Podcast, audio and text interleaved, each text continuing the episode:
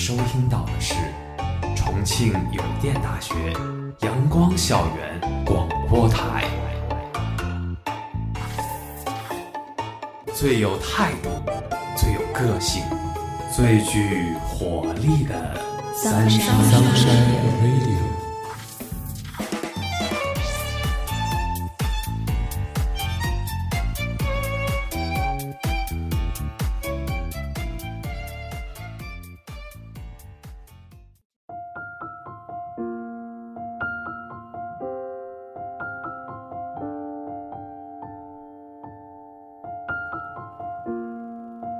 亲爱的听众朋友们，大家中午好，欢迎收听今天的阳光校园广播台，我是主播琼厨，我是主播日清。我们今天的节目是《清澈的爱归于世界》。近日，日本政府正式决定向海洋排放福岛核电站事故核废水。日本方面的这一举措。无疑是让全世界人民为他当初的错误抉择买单，因此这一举措也在全球掀起了一场狂风暴雨，引起了国际社会的强烈质疑。人们常常说，人类在自然灾害面前不过沧海一粟，微乎其微。但真正的灾害来临，这份常常提起的渺小，又会在某一瞬间慢慢膨胀。所以，当一场九点零级大地震来临，可以预知到的危害被忽视，人类带着自己的一点聪明才智与侥幸，选择了顺其自然。然而，一场海啸呼啸而过，浪花越过工厂，一系列的爆炸接踵而至，蘑菇云腾空而起，最终一次忽视与侥幸。导致了严重的核泄漏，福岛二字被贴上了永远摘不下的核泄漏标签。这一年，海洋慢慢接收到了人类给予的伤痛。十年后，当时代慢慢演变成太平盛世，海洋的伤口在十年间的平静中快要愈合。再一次侥幸的抉择，可以预示的是，那还未完全愈合的伤口。终会被撕出更大的豁口。那一年，核泄漏以后，毫无疑问，无论是对于全球海洋，还是对于陆地上的土地，对于整个生态环境，这样的一次核泄漏都给环境带来一份重创。曾经引以为傲的核工厂地区成了一片荒芜，辐射遍地，工业区尽毁，渔业停滞不前。沿海的经济顿时萧条，居民搬迁，核武器所在的中心地区顿时成了人迹罕至的郊区。十年间，这片土地没有了人烟，却仍然像吸血鬼似的吸食着日本政府的大量金钱。所以，十年后，日方选择了让世界共同买单的方式来减少无穷尽的经济投入，而这样的选择也预示着将给予海洋二次创伤。然而，这样的废水真的已经可以完全排出了吗？么，琼厨，你对此事件有什么看法呢？其实，早前世界顶级海洋科学研究机构就已经对核废水的扩散情况进行了计算机模拟实验。他们最终发现，将核废水排入太平洋，五十七天后，核辐射就会扩散至太平洋的一大半。半年后。高剂量辐射也会大面积扩散，而三年后，美国和加拿大也会遭到影响。所以，根据这次模拟实验，我们可以清楚地知道，只要日本将核废水排入大海，世界上没有一个国家、没有一个人可以独善其身，免遭祸害。另外，国际绿色和平组织也对日本和全人类发出了警告：日本排放到海水里的核污水含有放射性物质。很可能会损害人类的 DNA。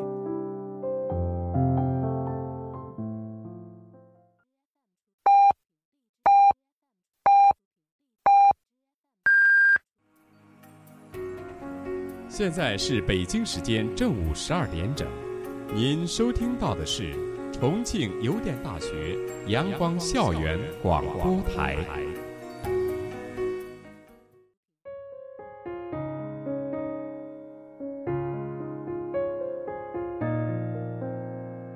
没错据我所了解的呀由于核废水中有些元素有强烈的放射性而且它们的物理性质非常稳定一旦排放在海水里，会长时间留存于海中，且不论其吨数多少，即使相对于海洋之广袤，能够足够被稀释，但其放射性元素在其半衰期内会一直存在。所以。这样的废水显然对海洋和人类都是一种巨大的伤害，并不适合直接排出。湛蓝清澈的海洋终究会因为这一执意排出的核废水而浑浊不堪。核废水排入海洋的影响也并非可以轻描淡写一笑而过，放射性元素的威力远比想象得更加强大，核废水的处理也变得难上加难。难上加难的是，核废水处理。不但要花费惊人的资金量，对人力、物力、技术也是一番强硬的要求。因此，在日方口中，经过处理的核废水是否可以排出海洋，我们可想而知。众所周知，我们的地球是一颗蓝色星球，占比百分之七十的海洋，其生死存亡与人类的存亡息息相关。海洋的流动、大气环流，造成了一体的海洋和陆地。陆地与海洋确实是不可分割的，因此，这样的排放对人类世界无疑是一场灭顶之灾。海洋生态无疑是生态环境中非常重要的一部分，而海洋污染也成为近些年来越来越不可忽视的生态问题。那么，日清。你对海洋污染有什么了解呢？水是生命之源，近些年来的海洋污染啊，其中有一个就是农药。农药在使用后啊，未被利用的一大部分会通过土壤的零溶作用，对地下水造成间接污染，进而污染湖泊、河流、水库，最后通过河流降水的方式进入海洋，对水体产生影响。在这同时呢，也会对海水里的生物造成危害。其实不仅是化学物质造成的污染，前些时间我在网上看到《赫芬顿邮报》中指出，自新冠疫情爆发以来，越来越多的口罩被丢弃在大自然中，污染着大自然的生态环境。今年，超过十五亿只口罩进入海洋。而这些口罩需要四百五十年才能被降解，它们逐渐转变成微塑料，对海洋生物以及海洋生态系统造成负面影响。更为严重的是，这六千多吨的口罩只是海洋塑料垃圾中的一小部分，每年大约有八百万吨至一千两百万吨的塑料垃圾进入海洋，导致每年约十万只海洋哺乳动物和海龟死亡。也导致上百万只海鸟、鱼类、无脊椎动物和其他动物惨死，这给渔业和旅游业带来了不小的负面影响。据统计，每年海洋塑料垃圾都会造成约一百三十亿美元的经济损失。而当这些被塑料垃圾毒害的海洋动物摆上餐桌，最终毒害的还是我们人类自己。那说回到这次日本排放核废水。它之所以能够引起全社会的高度重视，很大一部分原因是它的影响够直接，短期内便能看到，让我们不得不重视。而农药污染、塑料垃圾污染这些看似短期内不会对海洋造成严重危害的行为，其实长期来看，危害远胜于核废水的排放。因此。我们的目光不应该仅仅局限于眼前。海纳百川，有容乃大。对于海洋，浩瀚无边，也无法形容出它在我们印象里的广阔。但深不见底、远不见边的海洋，对塑料垃圾、化学物质却仍然束手无策。塑料降解一直是陆地环境保护中一个比较令人头疼的问题。这在海里也不例外。塑料垃圾在海中的无法降解，依然是一种致命的危害。无论对于水质的影响，还是对于水中生物的影响，塑料垃圾的排放确实是海洋生态中的劲敌。化学物质也同样如此，譬如核废水，仍然是对海洋产生了致命的危害。化学物质直接对水中的一切造成污染，甚至还缩短了污染的作用时间，直接产生深刻且致命的影响。或许你以为海洋污染只是局限于污染源周边，但其实海洋污染远比我们想象的更加复杂。海洋的流动造成了全球海洋的互通。所谓近朱者赤，近墨者黑。一片海域的污染，终究会使全球海域逐渐同化。其次，百分之七十的海洋，若想完全治理，人力、物力、财力的现状都极其严峻。水是生命之源，当水失去了湛蓝色的清澈，我们终将会渐渐失去那无比珍视的生命。海洋生态的链条远比我们想象的繁琐。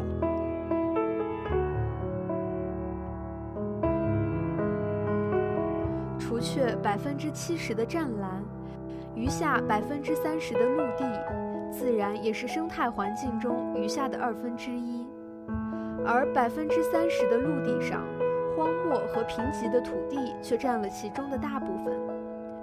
其中，我们所生活的九百六十万平方公里的土地上，就有近三分之一的土地正受着风沙的侵害。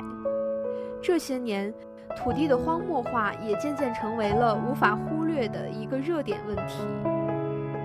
而对于中国的沙漠，莫过于大西北的茫茫大漠，皑皑的雪山，不断消融的雪水。这里是长江与黄河的源头，这里有着最香甜的果实，也有着最壮美的雪峰。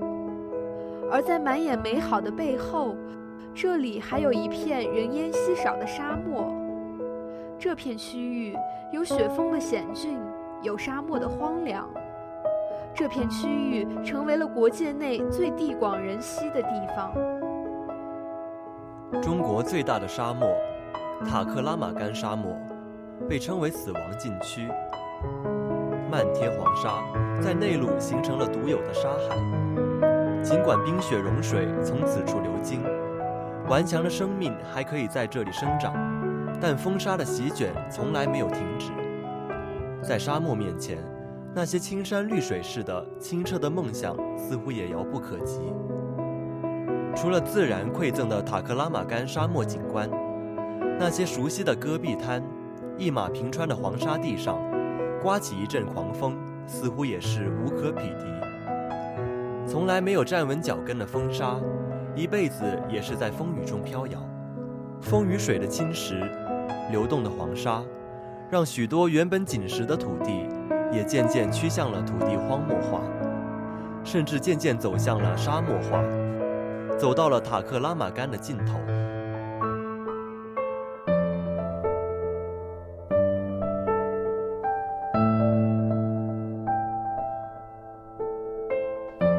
那日清，你有感受到土地荒漠化带来的危害吗？前几天的北方被漫天黄沙包围了。有人说这是因为中国的防沙工程做得不好导致的，但是其实啊，事实就是这次的沙尘暴的源头来自于蒙古。蒙古国正在经历很严重的土地荒漠化，没有树林覆盖土地，沙尘暴就席卷而来，直奔中国。像这样的荒漠化，给人们带来了不少危害。其实，在我看来，荒凉的沙漠和丰腴的草原之间，并没有什么不可逾越的界限。有了水，沙漠上可以长起茂盛的植物，成为生机盎然的绿洲；而绿地如果没有了水和植物，也可以很快退化为一片沙砾。人们为了获得更多的食物，不管气候、土地条件如何，随便开荒种地，过度放牧。为了解决燃料问题，又肆意砍树割草。干旱和半干旱地区本来就缺水多风，现在土地被蹂躏，植被遭破坏，降水量更少了，风却更大更多了。大风侵蚀表土，沙子越来越多，慢慢的沙丘就发育了。这就使可耕牧的土地变成不宜放牧和耕种的沙漠化土地。而我们因为追求短期利益，对环境造成的这些伤害，需要更大的代价来弥补。退耕还林、植树造林都不是一件容易的事情。塞罕坝在蒙语中是“美丽的高岭”的意思。五百年前，作为曾经的木兰围场，它身世高贵，是避暑消夏的圣地。连绵数十里的参天大树覆盖了整个塞罕坝。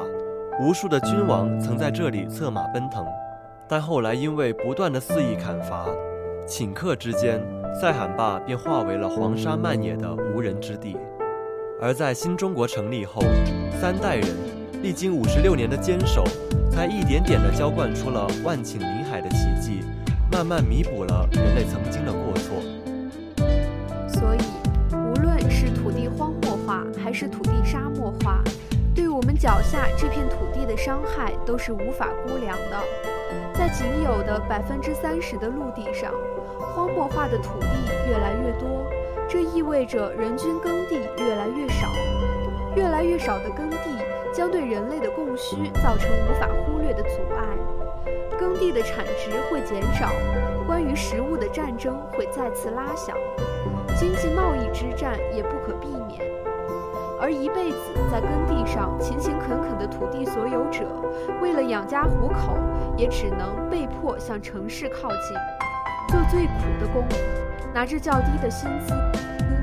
当土地荒漠化渐渐严峻，水土悄无声息地流失，植被渐渐退化，植被的根再也没法固定，自然灾害就来势汹汹。一片荒凉的土地。沙尘暴没有一丝阻挡地席卷而来，人类在自然面前的确是沧海一粟，微乎其微。缺乏了绿意的世界，就更能看清自然回馈的风雨。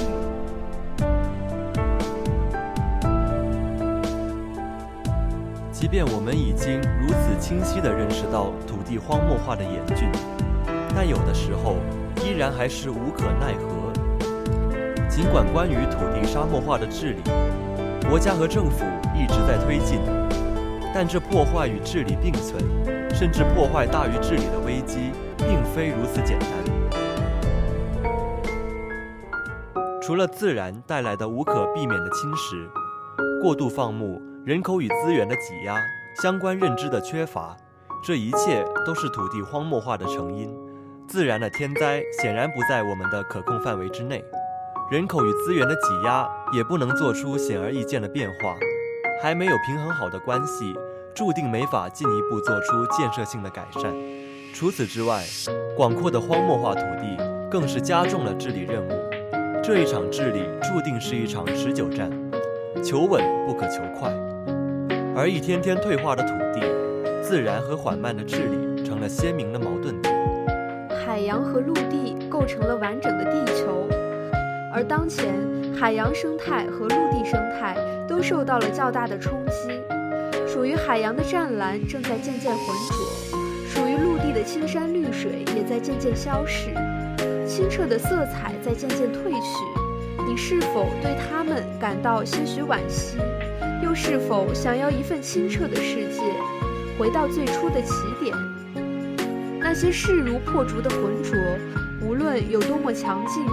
其实只是需要清澈的我们就好，心思澄明，有着最清澈的思想，如此足矣。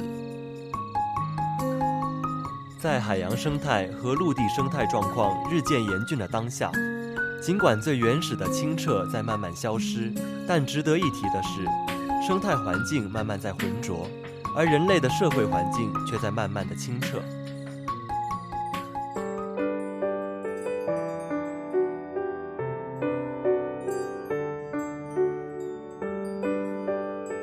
当日本政府正式提出要将福岛核废水排入海洋，同时声称今年将制定核污水排放计划时，即刻引起了全世界的公愤。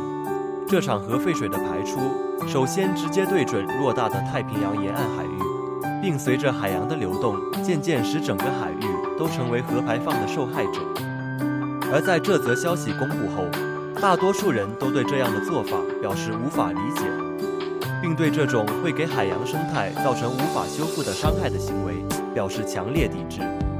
而近日，一名初一女生在听闻此消息后愤慨大哭的事件，也使许多人为此感到揪心。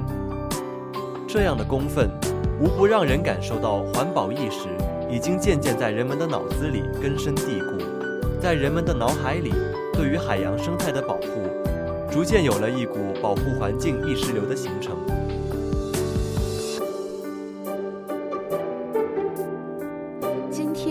收能量了吗？今天你的能量被偷了吗？近几年越来越火的支付宝蚂蚁森林正在成为一种流行新趋势。开通蚂蚁森林，每日通过步行步数公共交通的出行获取一定的能量，搜集绿色出行产生的能量，累积能量让虚拟小树成长，并以不同的能量值兑换对应的真实的小树苗。最后由阿里巴巴以个人名义将小树苗种在需要防风固沙的地区。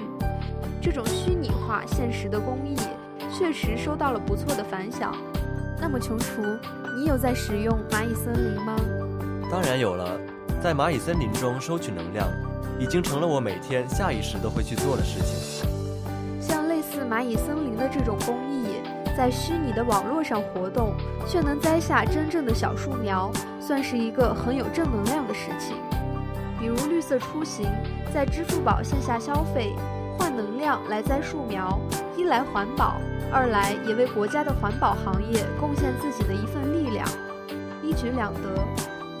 实不相瞒，我在蚂蚁森林里已经种了两棵树了，看着自己种的小树苗一天天的成长，心里会有一种满足的感觉，感觉自己也为环境贡献了一份力量。如果有机会的话，我希望以后自己能到保护地去，看看自己曾经种下的小树苗已经长成什么样的参天大树了。也许我们只曾听闻沙漠的荒凉，却无法身临其境切实感受；也许我们未曾见过戈壁滩的沙尘暴，却无法到戈壁滩上捧起流动的沙土；也许对于植树防风固沙，我们固然有此想法，却无法实现。而蚂蚁森林的出现，完美的解决了这些问题。绿色出行得能量，有效地促进了绿色出行的宣传。看着小树苗一天天的成长，也是一份不错的体验。更重要的是，种下一棵树，也许现在没办法实际感受到种下一棵小树在荒漠化地区的意义，但在以后的某个时间去到保护地，看着自己种下的树与固化的沙土，一切都变得格外有意义。所以，这样的蚂蚁森林成了大热，而在大热的背后，对于这种方式的追捧，是一种环保意识与公益意识的强化。也许你会觉得奇怪，没有刻意的追捧，不知不觉中就坚持到了现在。只能说，这种意识已经渐渐在我们思想中透明。这种有趣的形式与潜意识以及默认的环保意识相结合。无疑让我们也成了一个日常就可贡献的环境守护者，也让蚂蚁森林成了一个火热而又不落俗的小程序。蚂蚁森林的大热带来了一阵种树的浪潮，但关于蚂蚁森林的负面消息也不在少数。诚然，作为一个企业下的厂牌，蚂蚁森林的出现与金钱是无法脱离的，以盈利为目的，这是必然的。以一个产业带动旗下其他产业的方式，这种营销手段并不少见。蚂蚁森林同样如此，同样与支付宝中其他产业联动营销。但这并不意味蚂蚁森林的企业社会责任就可以因为目的之一的盈利而忽视。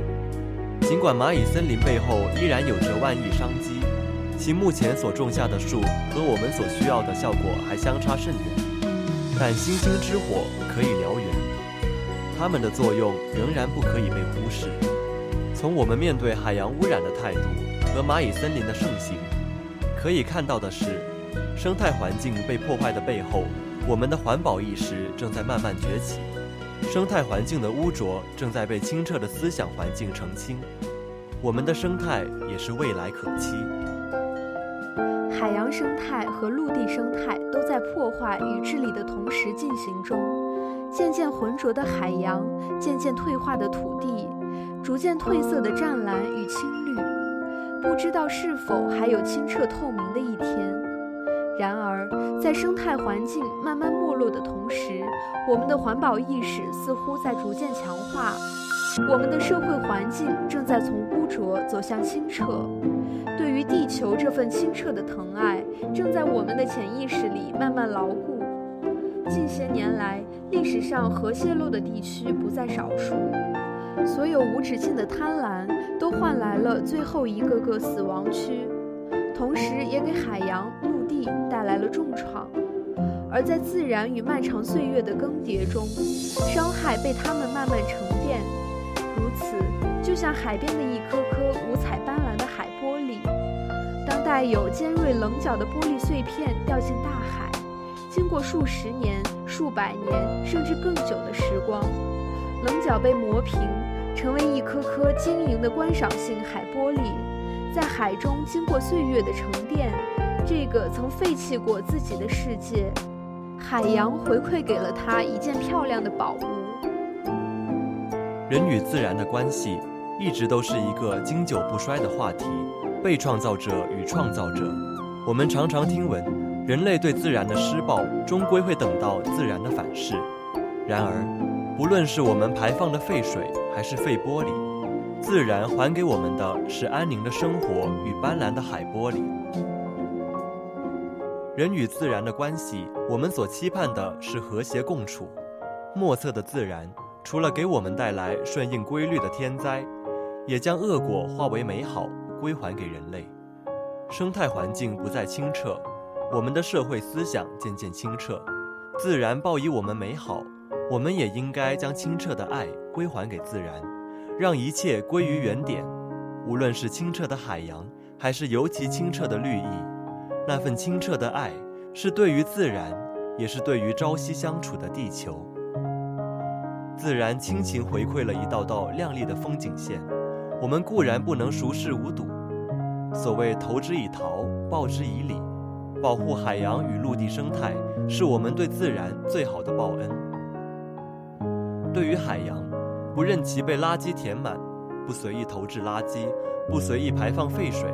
也做一个拾捡垃圾的卫士，关注海洋生物，不乱捕乱杀，持续关注但不打扰自然规律，注重海洋生态检测和保护体系的建设，实现意识和行动的统一。对于陆地，禁止滥伐、计划采伐，多植树造林，防风固沙，减少土地荒漠化，让世界多一分绿色，保护野生动物，维持自然生态平衡。让世界多一种声音。所以，保持已然清澈的意识，认清海洋生态的危机，不把偌大的海洋当成无尽的垃圾桶，给予海洋生物不破坏自然规律的关爱，种下一棵小树苗，告别风沙的流失，让冷清的荒漠变成盎然的绿洲，给予世界最原始的清澈。所有曾有的清澈都应该被努力归还，归还给海洋清澈的湛蓝；所有未有过的清澈都应该被努力创造，给予荒漠一份清澈的青绿。